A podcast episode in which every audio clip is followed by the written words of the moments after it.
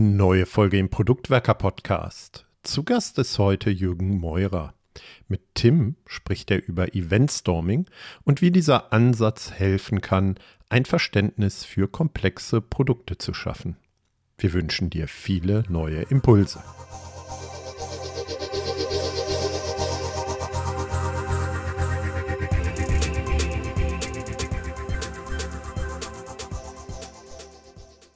Heute geht's mal wieder um eine bestimmte Praktik im Rahmen der Produktentwicklung und zwar das Eventstorming. Eventstorming, ganz kurz gesagt, ist dafür da, mehr Klarheit in das fachliche Umfeld, in den Gesamtblick einer fachlichen Domäne zu bekommen. Soweit verstehe ich das nämlich jetzt bislang. Ich kann mich aber täuschen, weil ich bin da gar nicht so fit drin. Deshalb habe ich mir einen Experten auf dem Thema hier heute dazu geholt, den Jürgen Meurer. Herzlich willkommen, lieber Jürgen. Ja, vielen Dank, Tim. Ähm, danke, dass ihr mich eingeladen habt. Ach ja. Also, wie gesagt, äh, ich habe wenig Erfahrung mit Eventstorming. Ich habe natürlich schon immer mal wieder was drüber gelesen, aber ich habe keine praktische Erfahrung. Und von dir weiß ich, dass du seit einigen Jahren das schon immer wieder in den unterschiedlichen Kontexten eingesetzt hast, in deinen äh, Unternehmen, in denen du angestellt warst und dementsprechend auch aus unterschiedlichen Unternehmenskontexten äh, berichten kannst und uns vor allem natürlich als erstes gleich auch mal erzählen kannst, was denn überhaupt Event Storming ist. Aber bevor wir über äh, das Eventstorming reden, reden wir noch mal ein bisschen über dich. Jürgen, wir kennen uns schon einige Jahre, äh, ich würde sagen seit 2014 ganz genau, hier aus der Kölner Community, äh, ganz original mal vom Kölner Scrum-Tisch. Und äh, vormals als Product Owner habe ich dich kennengelernt. Ich glaube ganz ursprünglich mal als Testmanager, oder? Ich weiß es gar nicht, ob das. Nee, ich habe tatsächlich ähm, in, in meiner agilen Karriere, in Anführungszeichen, ich habe wirklich mit als Product Owner angefangen. Ich komme eigentlich so aus dem ganz klassischen Projektmanagement.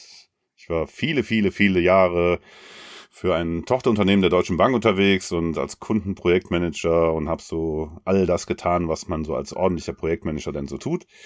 Bin aber dann vor, ja, tatsächlich inzwischen ungefähr zehn Jahren äh, zu der Erkenntnis gekommen, dass es da eigentlich auch noch andere Wege gibt, mit äh, Aufgaben und Entscheidungen äh, und ähnlichen Dingen umzugehen. Und habe dann gesagt, okay, ich versuche mal mein Glück als Product Owner. Ja, und so über die Jahre ist dann halt äh, rausgekommen, dass mit dem Product Owner sein fand ich total gut. Das war eine total gute Idee, das auszuprobieren. Aber scheinbar bin ich noch besser darin, anderen dabei zu helfen, auch so einen Erkenntnisweg zu haben. Und ähm, bin immer mehr in Richtung Coaching gegangen und habe auch das in den wirklich verschiedensten Unternehmen gemacht. Also von von so einem typischen Start-up über sowas wie, wie, wie ähm, heute, heute heißen sie Job Valley, damals hießen sie noch Studitems, ähm, also ein, ein modernes Tech-Unternehmen, bis hin zu einem Großkonzern, so AXA war ich jetzt dreieinhalb Jahre lang, habe ich so ziemlich viel gesehen und jetzt bin ich seit seit ein paar Monaten äh, bei Redcare Pharmacy, seit wir seit heute heißen wir so, seit heute heißen wir Redcare Pharmacy. Ja, die meisten werden das als Shop-Apotheke kennen, aber ähm, da bin ich jetzt eben auch als als Agile Coach unterwegs und äh, ja, genau, das das Thema Eventstorming ähm, habe ich vor, ich würde mal sagen, ich glaube, so sieben Jahren das allererste Mal kennengelernt. Da war ich eben auch noch Product Owner zu der Zeit und äh, habe dann halt gesagt, okay, ähm, wir wollen mal was ganz Neues, wir wollen eine ganz neue App bauen und das war die Gelegenheit, dann mal zu überlegen, okay, wie kriegen wir das denn hin, überhaupt die Ahnung dafür zu bekommen.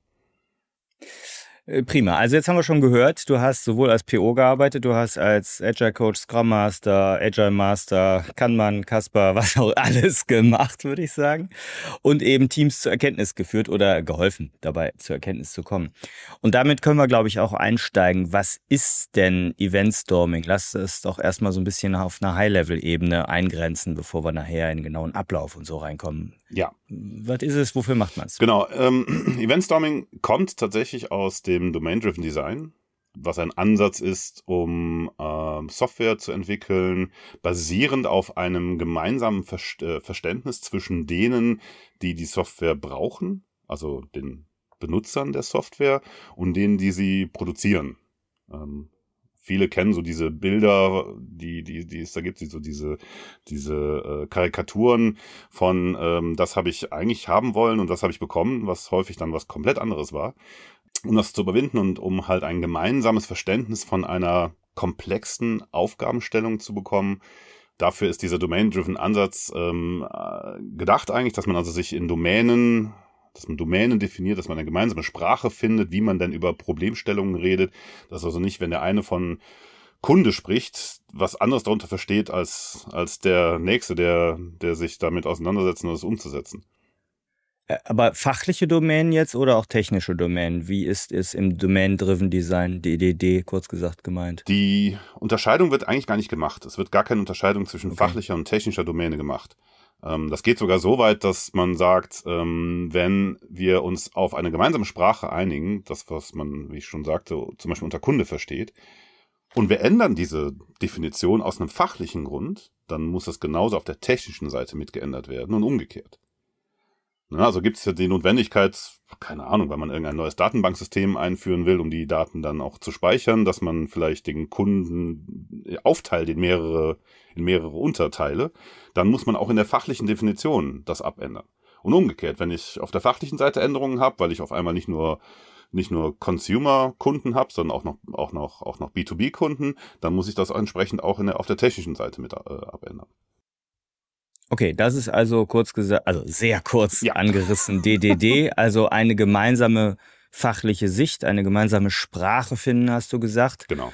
Und da klingt sich, soweit ich es verstehe, jetzt die Methode des Event-Stormings ein, Richtig, oder? Genau. Event-Storming ist oftmals der Beginn einer, einer Beschreibung dieser Domänen. Also wenn es darum geht, okay, was sind denn jetzt, was ist denn jetzt, wie, wie, wie verhält sich denn diese Domäne? Was ist denn das Produktmodell? Was ist denn, oder auch sogar das Geschäftsmodell, wenn man das, noch, das Ganze noch ein bisschen größer sogar fasst.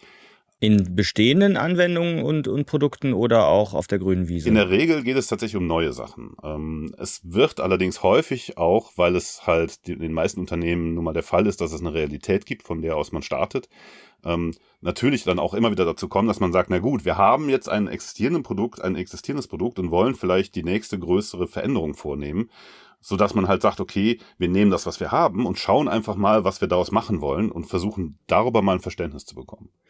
Okay, dann jetzt mal Butter bei die Fische. Was ist denn jetzt Event Storming? Was passiert denn da so? Ganz, ganz grob zumindest. Ja, beim ähm, Ablauf her geht es eigentlich darum, dass sich die Menschen, die ähm, sich fragen, was ist es denn?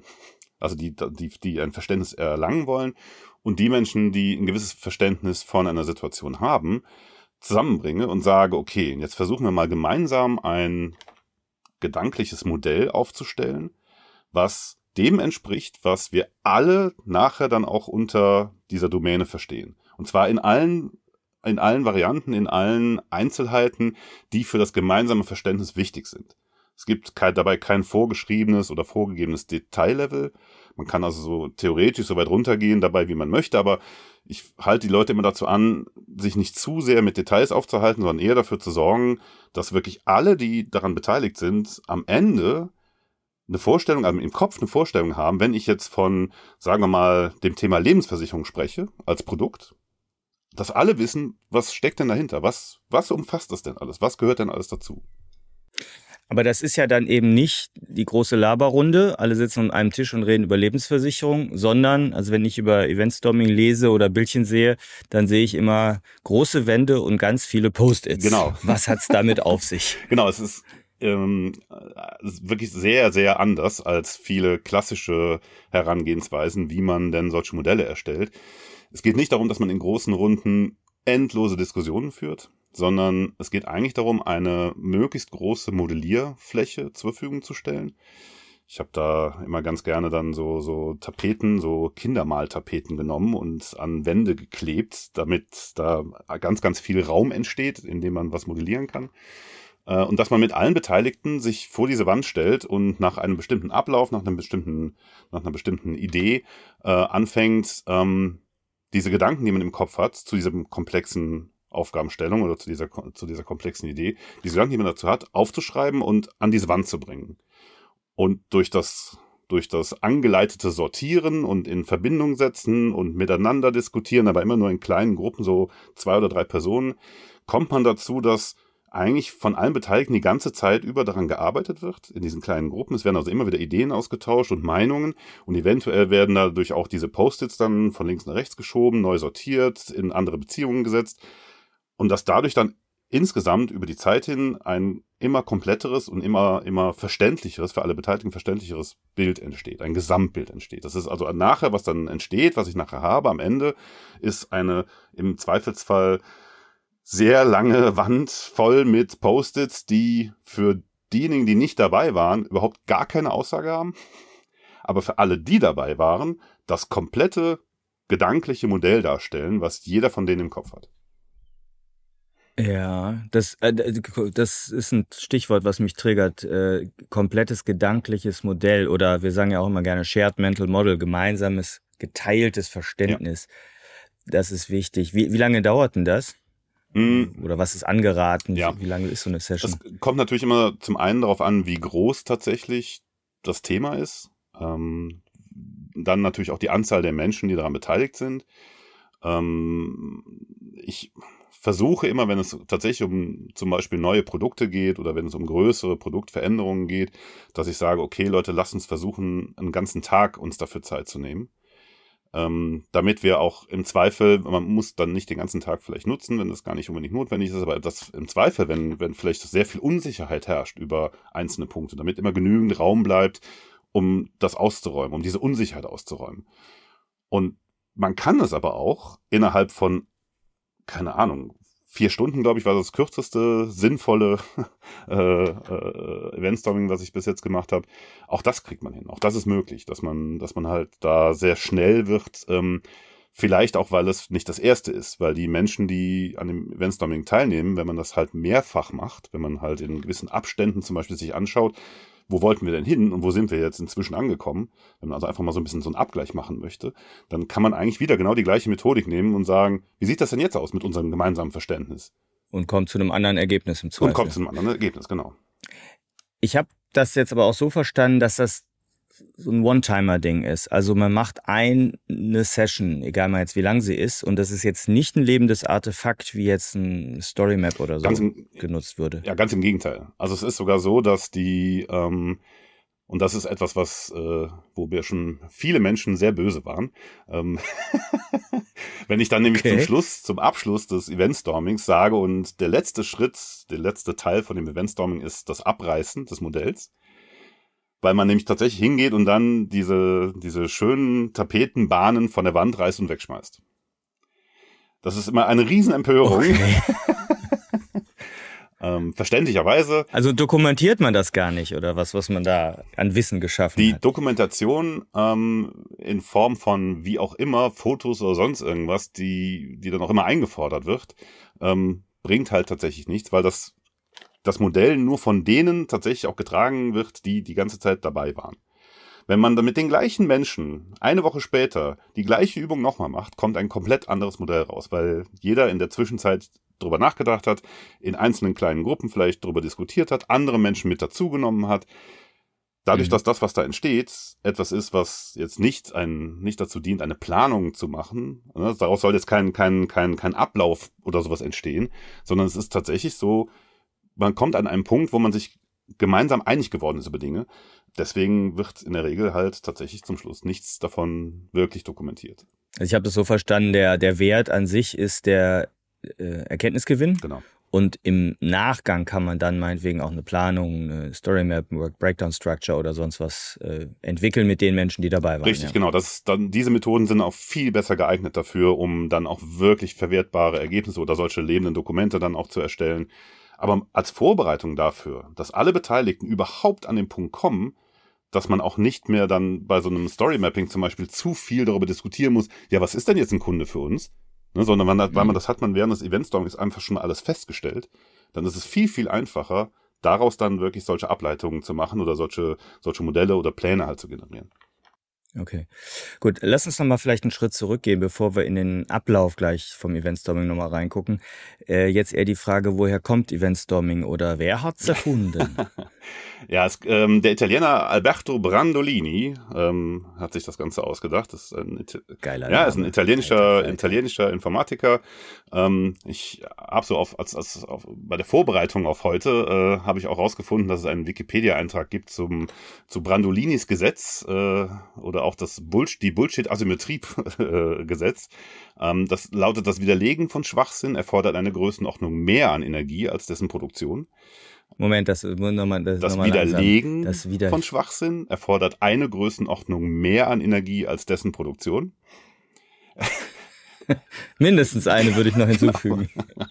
Äh, das zeigt eben auch, dass, also Brandolini hat sich sehr viel tatsächlich mit, mit solcher, mit, mit dieser Idee von Erkenntnissen äh, auseinandergesetzt. Und ähm, eine dieser Überlegungen, okay, wie kommen wir denn tatsächlich zu Erkenntnissen? Wie kommen wir denn tatsächlich zu so einem gemeinsamen äh, äh, Wissensmodell oder von, von, von einer gemeinsamen Vorstellung von, von etwas? Das ist etwas, was, was Brandolini halt dazu gebracht hat, sich zu überlegen, okay, gibt es eine, vielleicht eine Visualisierungsmöglichkeit dafür? Gibt es irgendetwas, was man, was man an, wo man Leute anleiten kann, wo man Menschen anleiten kann, das gemeinsam zu erarbeiten, also dieses, dieses gedankliche Modell? Und äh, wann ist das entstanden? Also DDD kommt ja, glaube ich, so aus Mitte, Ende der 90er Jahre. Wann kam so Eventstorming dazu? Also da er längere Zeit an seinem Buch geschrieben hat, ähm, ich ich glaube gar nicht, dass man es so hundertprozentig äh, genau äh, den, den Finger drauf legen kann, aber das, was ich von ihm gesehen habe, das ist von 2013. Okay. Ähm, also das ist mindestens zehn Jahre äh, gibt es diese okay. Methodik halt schon. Und du sagst, es gibt ein Buch von äh, Brandolini. Genau, es gibt gibt's die. Das werden wir genau, es ja. gibt da eine, eine, Internetseite zu, wo man das so, so Print on Demand auch bestellen kann. Okay. Und er hat ein Buch dazu geschrieben, das kann ich auch wirklich nur empfehlen, sich das, sich das durchzulesen. Und es gibt auch ziemlich viel ähm, gute Anleitungen, die man, die man auch im Internet finden kann, wenn man sich so ein mhm. bisschen orientieren möchte, äh, wie sowas dann eben abläuft. Okay, dann lass uns mal ein Schrittchen weitergehen. Wann setzt man es denn ein? Du hast eben schon angeteasert, okay, ne, um sich ein gemeinsames Bild zu machen, am Anfang einer Entwicklung eines Produktes. Ähm, wann noch?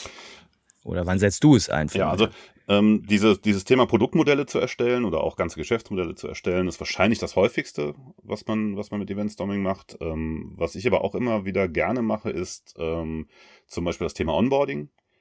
Wenn ich ähm, mhm. entweder einzelne Personen zu einem Team äh, onboarde oder sogar ein, vielleicht ein komplett neues Team zu einer äh, zu einem Bereich dazu nehme oder zu, zu einem großen Produkt vielleicht auch dazu nehme, dann ist meines Erachtens die schnellste Möglichkeit, alle auf den gleichen Stand, auf den gleichen Erkenntnisstand zu holen, ist tatsächlich ein Eventstorming zu veranstalten. Und da würde es dann auch tatsächlich darum gehen, genau dieses, was du vorhin auch angesprochen hast, dieses, was haben wir denn schon und wo wollen wir eigentlich damit hin? Mit reinzubringen in das, in das ganze Thema. Dass man also wirklich sagt, okay, das hier ist unser, das ist in unserem Kopf das, was wir gerade entwickeln. Da wollen wir gerade hin. Und das kann man sehr, sehr gut dann damit, damit verknüpfen. Dann hat man vielleicht nicht so eine ausgewogene Anzahl von Fragenden und Antwortenden, wie man das beim klassischen Eventstorming hat, aber dann muss man den Ablauf ein bisschen ändern, dann geht, das auch sehr gut. Und für diejenigen, die, die dazukommen, die neu dazukommen, statt sich halt tagelang in irgendwelchen Onboarding-Veranstaltungen damit rumzuquälen, die ganzen Abkürzungen zu lernen, kann man halt mit den Kollegen direkt diese Sprache, die die Kollegen oftmals ja schon mitbringen, direkt erlernen. Das ist mhm. wirklich etwas, was dann sehr viel einfacher ist. Okay, ja, Onboarding ist ein schöner Gedanke dabei. Dann lass uns aber mal gerne auch einsteigen, ja. ähm, wie es konkret abläuft, wie lange es dauert, hatten wir schon angerissen. Aber wenn wir jetzt meinetwegen für eine Produktneu- oder Produktweiterentwicklung überlegen, okay, wir, wir machen mal so eine Session, meinetwegen jetzt auch mal einen ganzen Tag oder einen guten halben Tag oder was auch immer. Du bist Facilitator davon, also moderierst das Ganze. Wie wird das jetzt abgehen? Genau, also. Aus, also wir haben die dicken Tapeten an die Wand geklebt, das habe ich schon richtig, verstanden. Genau. Oder Miro wahrscheinlich genauso oder andere Whiteboards. Ja, ähm, es ist tatsächlich etwas, was, wo ich mir nicht vorstellen kann, dass man das gut remote veranstalten kann. Ah, Okay. Weil es tatsächlich um diese Gleichzeitigkeit geht. Ähm, es geht also nicht darum, dass Menschen nacheinander über Dinge diskutieren, wie das häufig in Remote-Sessions notwendig ist. oder eben vielleicht, wenn gleichzeitig dann immer in festen Gruppen, sondern es geht darum, sich spontan bildende kleinen Gruppen zu spontanen Themen austauschen. Und das gibt meines Erachtens kaum Tools, mit denen das Remote gut möglich ist. Okay, ich wollte nicht genau. ablenken. Fangen wir es nochmal an. Äh, also wir sind on-site, vor Ort genau. und haben lange in einem großen Raum breite Tapeten, äh, eine breite Tapetenbahn aufgehängt und stapelweise Post-its wahrscheinlich. Wie empfängst du uns, was genau, passiert? Also tatsächlich dieses Aufhängen der Bahnen mache ich tatsächlich auch gerne schon mit den Teilnehmern, um zu verdeutlichen, dass ähm, das wirklich eine beliebig große Modellierungsfläche ist.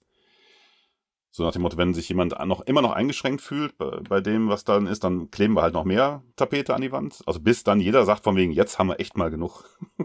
jetzt können wir mal anfangen. Über wie viel Meter reden wir jetzt hier? Fünf Meter, sieben Meter? Ähm, 20 Meter? Ich habe äh, so inzwischen so ein leichtes Gefühl dafür bekommen. Ich könnte das gar nicht so in genauen Zahlen ausdrücken, aber ich würde mal behaupten, ähm, es sollte pro Person, die daran beteiligt ist, sollte halt mal so ein Meter 50 Breite zur Verfügung stehen. Weil, wie gesagt, es sollen alle gleichzeitig an dieser Wand ihren, ihren Kopf quasi ausleeren. Und dafür braucht man halt Raum. Man braucht wirklich Platz dafür, damit man sich nicht eingeschränkt fühlt dabei. Damit es eben nicht dazu kommt, dass man schaut, oh, was schreibt denn der rechts von mir? Da, da, oh, oh, zu dem, was der schreibt, fällt mir jetzt auch gerade was ein. Das soll es eben nicht sein. Das Ganze beginnt, ich, ich erzähl mal so, ne, wie ja, es dann, dann so losgeht. Also man hatte halt eine große Modellierungsfläche und genau, man braucht sehr viele Post-its und zwar tatsächlich in unterschiedlichen Farben. Und diese unterschiedlichen Farben werden erst nach und nach eingeführt.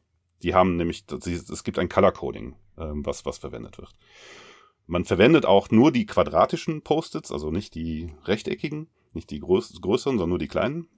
Ja, rechteckig sind die quadratischen ah. auch, aber ist ein anderes. das ist ein anderes Thema. Ähm, also die, die, die, gleichseitigen. Genau, die gleichseitigen, die, die kleinen, kleinen halt, die kleinen Post-its. Ähm, und ist auch völlig egal, welche Farben man dann zur Verfügung hat, aber man braucht halt mehrere Farben. Also ich habe im Schnitt halt, würde ich sagen, immer mindestens sechs verschiedene Farben, die ich einsetze. Mhm. So die, die, die man am häufigsten braucht oder wo man die meisten Post-its von braucht, das äh, ist auch das erste, was, was, was als Aufgabe dann an die ganze Gruppe geht, nämlich Events aufzuschreiben. Ein Event ist also irgendetwas, was innerhalb dieses Gesamtkontextes passiert. Etwas, was geschehen kann. Das muss immer in Vergangenheit formuliert sein. Also Beispiel wäre, Warenkorb ist gefüllt. Das wäre ein Event, das wäre etwas, ne, was, was stattfinden kann und was dann eben auch einen Abschluss hat. Und diese ganzen Events soll jeder zu diesem Gesamtkomplex, jeder, der irgendetwas sich darunter vorstellen kann, diese Events alle einfach mal aufschreiben und an die Wand bringen.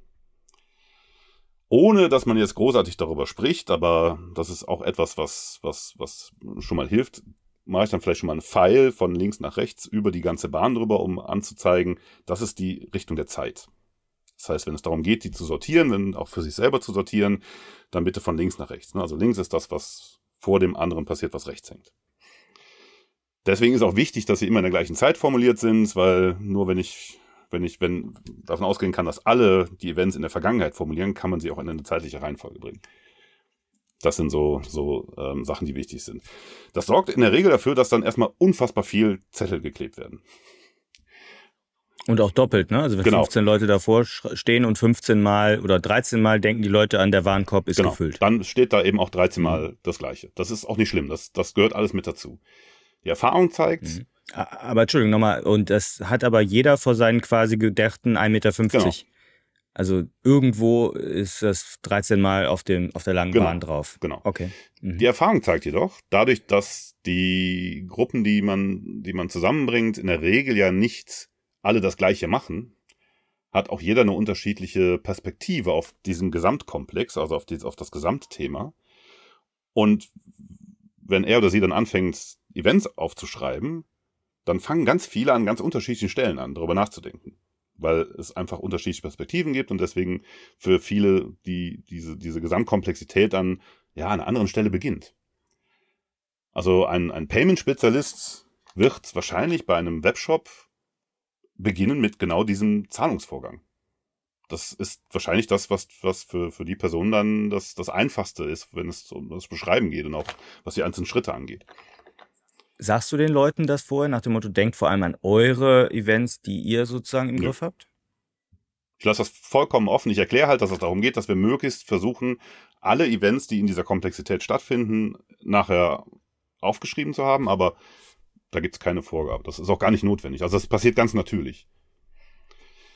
So, was dann auch natürlich passiert, ist tatsächlich, wenn man dann, dann so langsam, ja, wenn man dann nicht mehr tatsächlich so äh, genau weiß, okay, was schreibe ich denn jetzt sonst noch auf, dass man dann man natürlich links und rechts schaut. Was haben denn die anderen aufgeschrieben?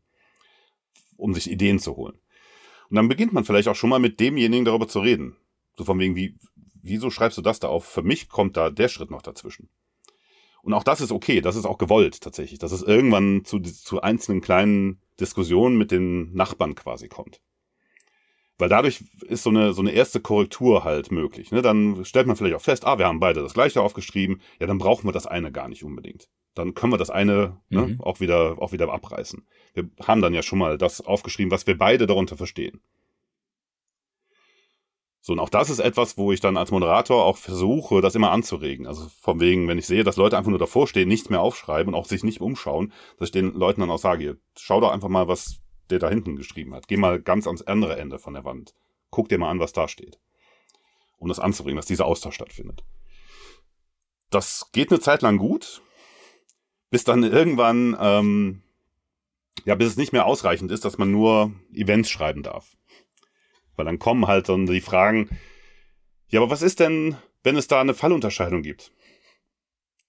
Ne, was ist denn, wenn das für Businesskunden so rumgeht und für, für, für Consumerkunden so rum? Und dann wird halt die nächste Farbe tatsächlich eingeführt, dann gibt's die nächsten Post-its, die nämlich die Fallunterscheidung ermöglichen.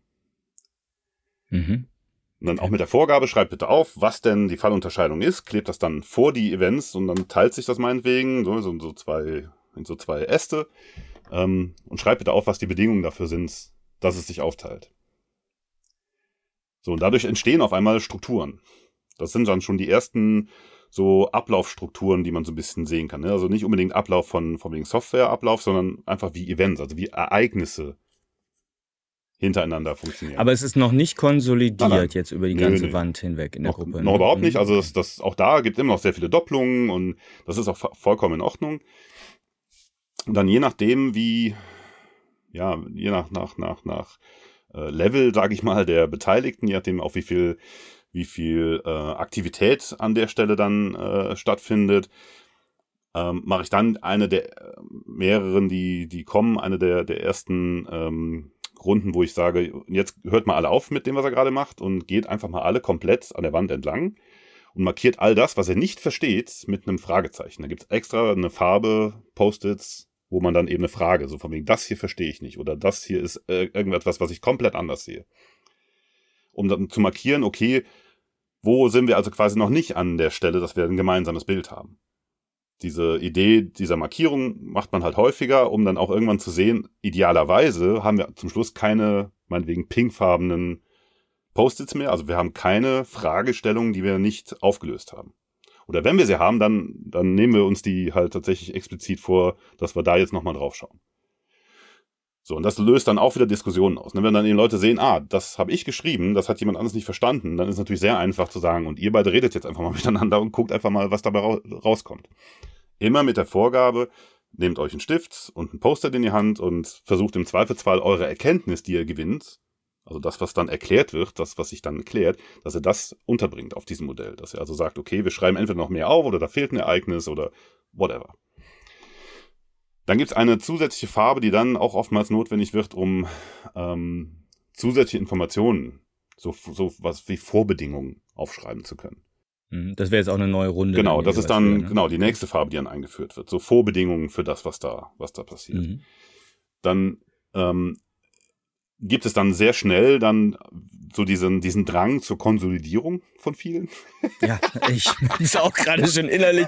Wann geht's denn endlich ans Konsolidieren? Du kannst ja nicht die ganze Wand lang laufen. Also 13 Mal muss ich da ein Fragezeichen dran machen, weil die Idioten meiner, in meinem Kollegen, sorry, das ist nicht. Nein, ich, ein Geisterfahrer, 13 Genau. Geisterfahrer. Ja. Okay, Nein, aber das, Ja. genau, So. Konsolidierung. ich darf. Genau, das ist dann halt ja. tatsächlich so, ähm, dass man sagt, okay, jetzt geht mal hin und ähm, schaut halt von diesen Strukturen, die da schon hängen, was doppelt ist, dass er es abreißt. Und zwar wirklich abreißt, dass die Post-its werden wirklich von der Wand genommen, zusammengeknüllt und auf den Boden geworfen. Also es ist auch wirklich explizit, dass es jetzt keiner hingeht und die fein säuberlich jetzt irgendwie einsammelt oder womöglich halt dann faltet oder was weiß ich was damit macht, sondern ich sage immer, es gibt hier auch keinen, keinen Mülleimer oder sonst irgendwas jetzt. Ihr schmeißt jetzt bitte vor euch wirklich auf den Boden, dass sie wirklich auf dem Boden liegen von der Wand. Soll natürlich eben auch bedeuten, es ist wirklich dann auch etwas, über das nicht mehr geredet wird. Das ist vom Tisch. Das, was abgerissen wird und auf dem Boden liegt, ist vom Tisch, wird nicht mehr, wird nicht mehr angefasst. So, das sorgt für die erste Konsolidierung. Das heißt noch nicht unbedingt, dass man sich wirklich einig ist. Das kann eben auch sein, dass man sagt, hm, das Modell unterscheidet sich immer noch von, von, von dem hier hinten, obwohl es eigentlich nur das gleiche geht. Da müssen wir nochmal drüber reden. So, und auch das ist okay, dass diese, diese, dieser Austausch dann nochmal stattfindet, dass man also dann nochmal eine Runde braucht, um, um, um sich da einig zu werden. Aber insgesamt ist es dann sehr schnell so, dass es sich, dass es sich verengt, also dass es tatsächlich etwas ist, was, äh, was ähm, klarer wird. Die nächste Farbe, die, die eine Rolle spielt, sind ähm, die sogenannten Befehle oder Commands, ähm, weil vieles von diesen Ereignissen Auslöser hat. Es gibt Trigger oftmals. Ne, wenn man sich also so wieder dieses Beispiel mit dem Warenkorb nimmt, es hat halt den Trigger, dass es einen Kunde gibt, der Sachen in einen Warenkorb gelegt hat, bevor man sagen kann, dass der Warenkorb befüllt ist. Das heißt, es muss irgendwo mal einen Kunde gegeben haben, der bei irgendeinem Produkt gesagt hat, in den Warenkorb legen. Und dieses ist ein Command, das ist ein Befehl, der, den von, der von einem Kunden aus, ausgeführt wurde. Also nicht ausgeführt, der von einem Kunden ausgesprochen wurde das wird eben auch durch eine zusätzliche Farbe gekennzeichnet. Das heißt, man schreibt vor eine Abfolge von Ereignissen, schreibt man halt davor, an der Stelle gibt es den Auslöser dafür, dass überhaupt diese Abfolge von Ereignissen stattfindet. Das muss jetzt nicht unbedingt tatsächlich eine Person sein. Wenn es eine Person ist, dann kann man auch direkt dabei schreiben, so Kunde oder Persona oder was auch immer man benutzt halt dafür, ist völlig Latte, ist völlig egal eigentlich. Hauptsache, dass man es benennen kann, dass man also sich einig darüber ist, ne? wenn wir von Kunde reden, das, was ich vorhin sagte, dann meinen wir das hier. Es kann auch sein, aber dass es zum Beispiel Systeme gibt, die solche Dinge auslösen. Auch das sollte man dann dazu schreiben, dass man eben sich, dass, dass man diese Unterschiede kennt. Genauso wie es auch so Sachen gibt, die eine zeitliche Abhängigkeit haben, die also einen zeitlichen Trigger haben. Einmal im Monat findet das und das statt. Ne? Oder es gibt so mhm, okay. einmal im Jahr diese also, und jene Dinge.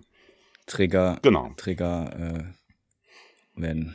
Okay, weitere Runden, was gibt's noch? Genau, es wird ähm, tatsächlich in der, in der Regel dann, wie gesagt, auch da immer wieder notwendig, zwischendrin mal diese, diese, diese Fragen zu fragen. Also ne, so von wegen, klebt mal wieder pinke Zettel mit Fragezeichen da, wo ihr das nicht verstanden habt. Ähm, dann gibt es noch so Sachen wie, ähm, dass man halt sagt, okay, wir haben äh, bestimmte Systeme, die eine Rolle spielen, die also tatsächlich vorhanden sein müssen, die also irgendwo zu dieser Domäne mit dazugehören.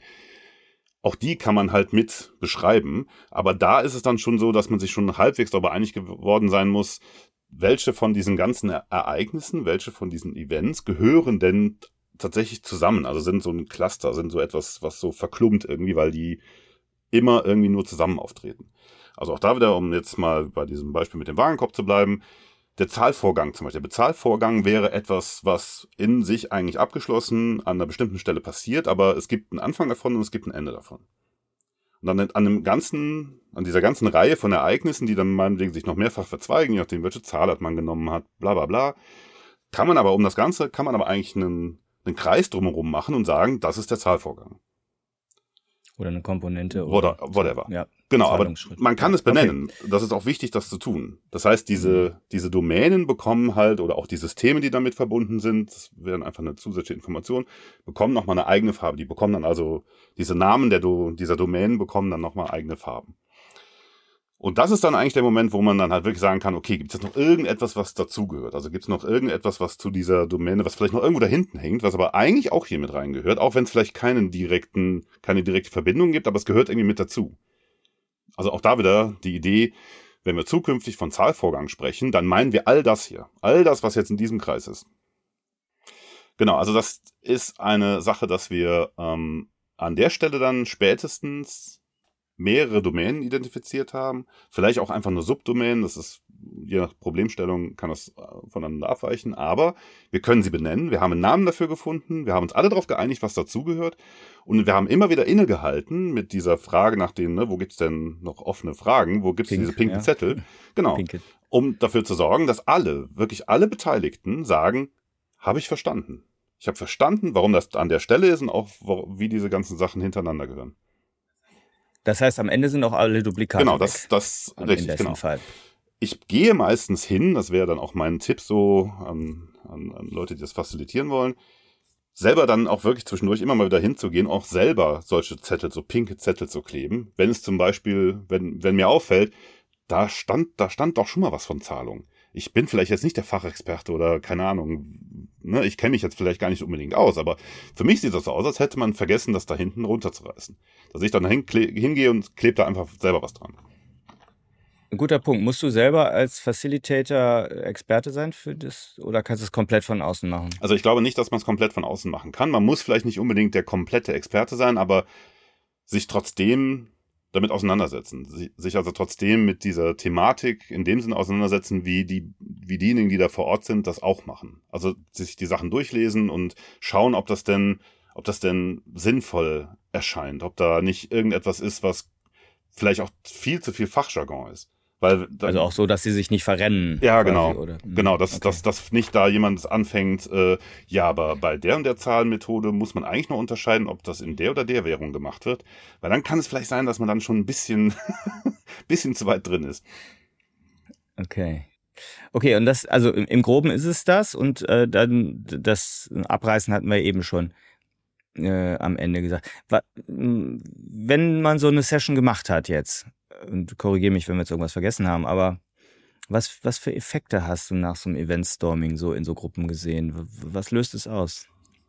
Ähm, es ist tatsächlich so, diese gemeinsame Sprache, also gerade dieses, was gehört denn dazu, wenn ich von dem Wort, also wenn ich dieses Wort benutze, was, was gehört denn alles für mich dazu bei den Überlegungen?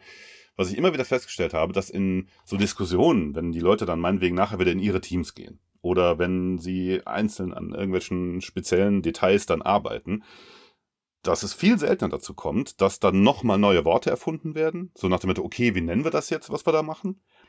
Dass zum Beispiel auch bei der Implementation, wenn es also wirklich um, um die Programmierung der Software geht, dass auch dann, wenn man das halt, wenn man dann zumindest, zumindest halbwegs darauf achtet, die Funktionen in der Software Namen tragen, die dementsprechend, was man vorher in diesem Eventstorming mit den Leuten aus den Fachbereichen halt mal besprochen hat. Weil warum sich dann tatsächlich da nochmal was eigenes ausdenken? Ähm, oder wenn es darum geht, selbst irgendwelche Dokumentationen nachher tatsächlich für das entstehende Produkt halt äh, zu schreiben, dass man sich selbst da dann an dem orientiert, was man vorher halt in diesem Eventstorming vereinbart hat.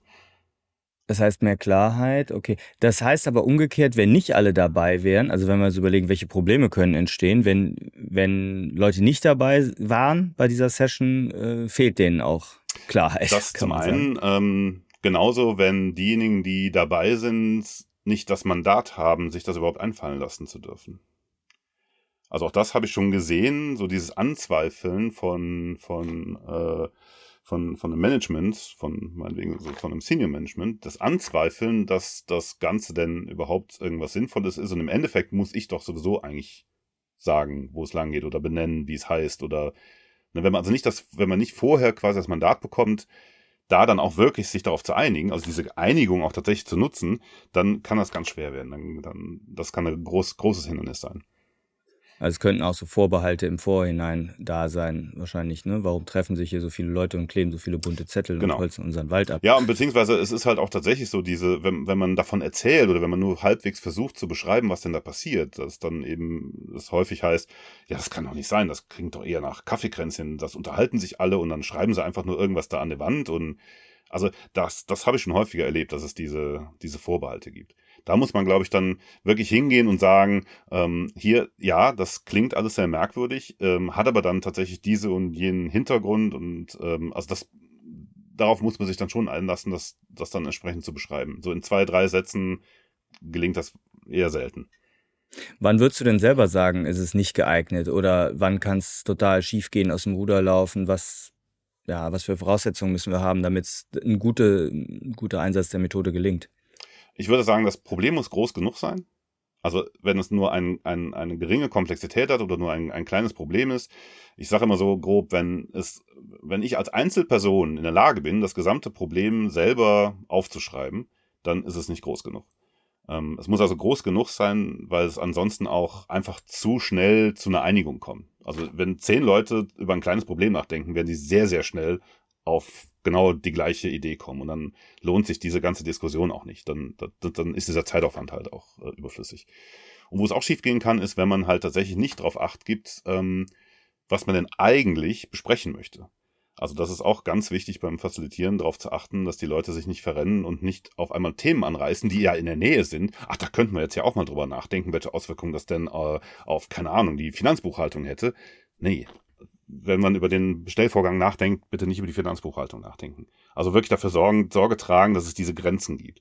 Was man auch, wenn, wenn, wenn es notwendig ist und wenn es tatsächlich einfach zu arg in diese Richtung geht, was hilft, ist wirklich so links und rechts von, von, von dieser Modellierungswand selber ein Ereignis hinzuhängen und zu sagen, das geht, fängt maximal da an und hört maximal da auf. Alles dazwischen, darüber sollt, sollt ihr reden, aber nicht über mehr. Auch das kann helfen. Ist es, ist es dir denn mal richtig schief gegangen oder aus dem Ruder gelaufen? Oder ja. was kann so passieren? Ja, tatsächlich. Also genau das ist mir eben auch schon passiert, dass ähm, ich nicht darauf geachtet habe, ob denn, ob denn alle Beteiligten sich tatsächlich äh, so in dem Rahmen weiter bewegen. Und es war eine super Energie da und es haben ganz viele Leute ganz viele Ideen gehabt und das ging aber leider halt nachher so in eine falsche Richtung, dass dass gar keine Domänen mehr dann definiert werden konnten, weil es einfach riesig groß geworden ist ähm, und damit den, den eigentlichen Zweck der ganzen Übung verfehlt hat. Ich habe dann das Ganze auch abgebrochen, weil das wirklich keinen, also es hat gar nicht mehr diesen Sinn. Okay. Ja, spannend.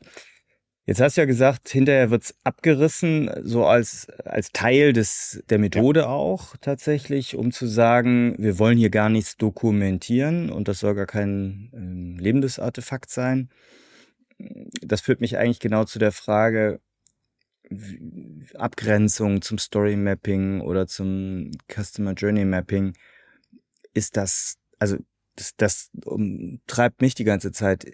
Kann man das nutzen in Kombination zum Beispiel mit Story Mapping oder Customer Journey Mapping oder gar nicht oder nur als Vorbedingung? Ich, Was denkst du ja, ich, ich würde behaupten, dass es eine gute Übung ist, die man vorher machen kann, um alle Beteiligten halt diese Diskussionen abzunehmen was ich vorhin schon mal sagte, dass dann eben nicht beim, beim, beim Story Mapping aufkommt, ja, aber wenn wir uns doch über Kunden unterhalten, meinen wir doch das damit und dann riesige Diskussionen entstehen. Wenn man das alles während des Eventstormings schon mal sich darauf geeinigt hat, was denn ein Kunde ist, dann kann ich im Story Mapping kann ich halt nachher hingehen und das sehr, sehr viel einfacher aufnehmen und dann auch wirklich mir überlegen, okay, was mache ich denn? Also welche, welche, welche Stories entstehen denn? Wie sieht der Backbone aus?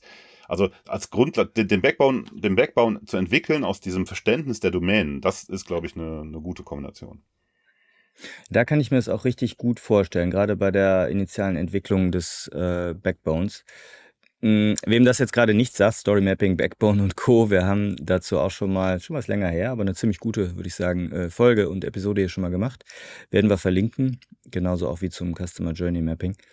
Ähm, okay, also additiv, aber nicht alternativ zu diesen Methoden wäre Event Storming aus deiner ja. Sicht zu sehen.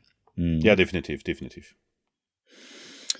Cool. Hm, zum Abschluss, Jürgen, was, wenn jetzt jemand hier das gehört hat und denkt so, boah, cool, ne? Äh, Finde ich spannend. Vielleicht lese ich mir auch das Buch zu durch.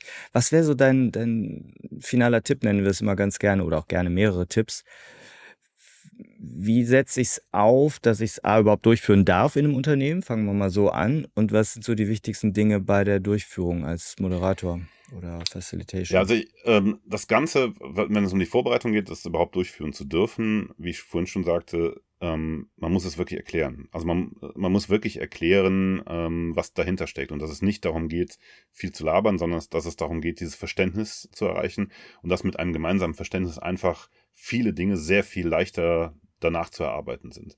Also dass man quasi diesen, ne, wenn man das so, so im Vergleich, so Knowledge-Transfer oder wie auch immer man das eben nennen möchte, dass man das an der Stelle halt dann alles betreibt, als Vorbereitung darauf, nachher nicht so viel Zeit damit zu verlieren. Das ist, glaube ich, oftmals das beste Argument, dieses, dieses Zeitthema. Also die investierte Zeit an der Stelle ist sehr viel geringer als die Zeit, die man bräuchte, um, wenn, die, wenn, wenn diese Menschen nachher wieder in verschiedenen Teams sind, um da halt dann diese ganzen Diskussionen zu führen. Also es ist also besser, die so zusammenzubringen. Bei dem Durchführen selber, ähm, ich kann da eigentlich tatsächlich hauptsächlich empfehlen, macht es einfach mal. vielleicht gar nicht unbedingt in so einer großen Runde zuerst, sondern vielleicht wirklich eher in, in, in, in, einem, in einem kleineren Setting, was auch tatsächlich geht, um es einfach nur mal um diese Methodik und auch diesen Ablauf und ob man es erklären kann, um das auszuprobieren, eine der vielen Meetups, die es gibt, sowas wie Scrum-Tisch oder ähnliches zu nutzen, um mal eine Session anzubieten, um genau das für ein bestimmtes Thema denn mal zu machen. Aber wirklich mal zu erklären, hier so und so gehen wir vor und schreibt mal Events äh, auf. Das ist einfach mal so, dass, dass man ein bisschen mal das Gefühl dafür bekommt, was denn auch so eine Dynamik, wie so diese Dynamik entstehen kann. Weil was auf jeden Fall wichtig ist, ähm, es ist mega anstrengend, es ist super interessant und es ist auch sehr, sehr beflügelnd, also sehr, sehr motivierend für alle Beteiligten, aber es ist mega anstrengend. Man muss sich vorstellen, es ist so wie, als wenn man die ganze Zeit, statt eben irgendwo rumzusitzen, man, man, man steht oder läuft ja die ganze Zeit durch den Raum, den ganzen Tag lang und arbeitet dazu die ganze Zeit im Kopf und diskutiert und, und überlegt nochmal und das ist sehr, sehr anstrengend. Das erfordert sehr, sehr viel Energie. Da muss man auch, auch darauf acht geben, dass man da immer genügend, genügend Nachschub zur Verfügung stellt. Was wäre die Gruppengröße äh, oder eine gute Gruppengröße aus deiner Erfahrung? Oder wo gibt es ein Maximum oder was sind so die größten Gruppen, die, mit denen du es erfolgreich schon mal gemacht hast? Also ich selber habe das auch schon mal mit 60 Leuten äh, gemacht. Wow. Das geht. Ähm, das gibt auch noch größere. Ähm, es gibt so ein paar Videos von, von, von Eventstorming-Veranstaltungen, die über 100 Leute halt dann beinhaltet haben. Ich glaube, wenn man, wenn man es halt noch gar nicht so durchgeführt hat und wahrscheinlich auch am häufig, die häufigste Anwendungsgröße ist wahrscheinlich so bei 15 Leuten, würde ich mal so sagen. 10 bis 15 Leute. Das ist so das, wo es am häufigsten wahrscheinlich verwendet wird. Und nach unten? Naja, mindestens. Wie gesagt, auch da wieder, wenn es zu, wenn es zu wenige sind, dann äh, hast du entweder nicht genügend einfach Wissen da, um das ganze Thema zu begreifen. Du brauchst also immer mindestens ja mal so viele Menschen, die notwendig sind, um alle Aspekte von einer Thematik aufschreiben zu können deswegen, das, das ist so bei, bei, bei der, bei, hängt so ein bisschen von der, von der Themengröße ab. Also das ist, ich würde halt sagen, im Zweifelsfall kannst du es auch mit fünf Leuten machen, wenn es, wenn diese fünf Leute das Problem beschreiben könnten, aber dann muss man sich schon fast fragen, ob dann nicht das Thema zu klein ist. Also, ich würde mal sagen, so, genau, ich, ich, ich würde mal, ich mal behaupten, so wenn es um, um Probleme geht, um, um, um, um Größenordnung geht, wo ich, wo ich vielleicht fünf Leute brauche, die Wissen mitbringen und fünf Leute, die, die, die viele offene Punkte haben, die also viele Fragen haben, dass man so insgesamt mit zehn Leuten ist, dann ist das, glaube ich, eine ganz gute Startgröße. Super. Ja, vielen Dank für die Erläuterung und deine Erfahrung. Wenn wir dürfen, würde ich gerne auch irgendwie Kontaktdaten von dir oder LinkedIn oder so in die Shownotes mit reinpacken und den Blogpost, dass äh, jemand da auch nochmal nachfragen kann, wenn er eine konkrete Frage hat. Auf jeden Fall, auf jeden Fall. Ich stehe da gerne zur Verfügung. Gut, dann vielen Dank dafür. Packen wir in die Shownotes, beziehungsweise man findet dich über LinkedIn und Co. Äh, auch ganz sicher. Hab vielen Dank für deine Zeit, für deine Ausführungen. Das, äh, ich habe viel gelernt heute. Also wenn es keinem anderen hilft, mir hat es heute geholfen. Dankeschön. ja, lieben gerne. Und ja, mit dir sich über sowas auszutauschen, macht mir eh immer Spaß. Danke dir. Alles klar.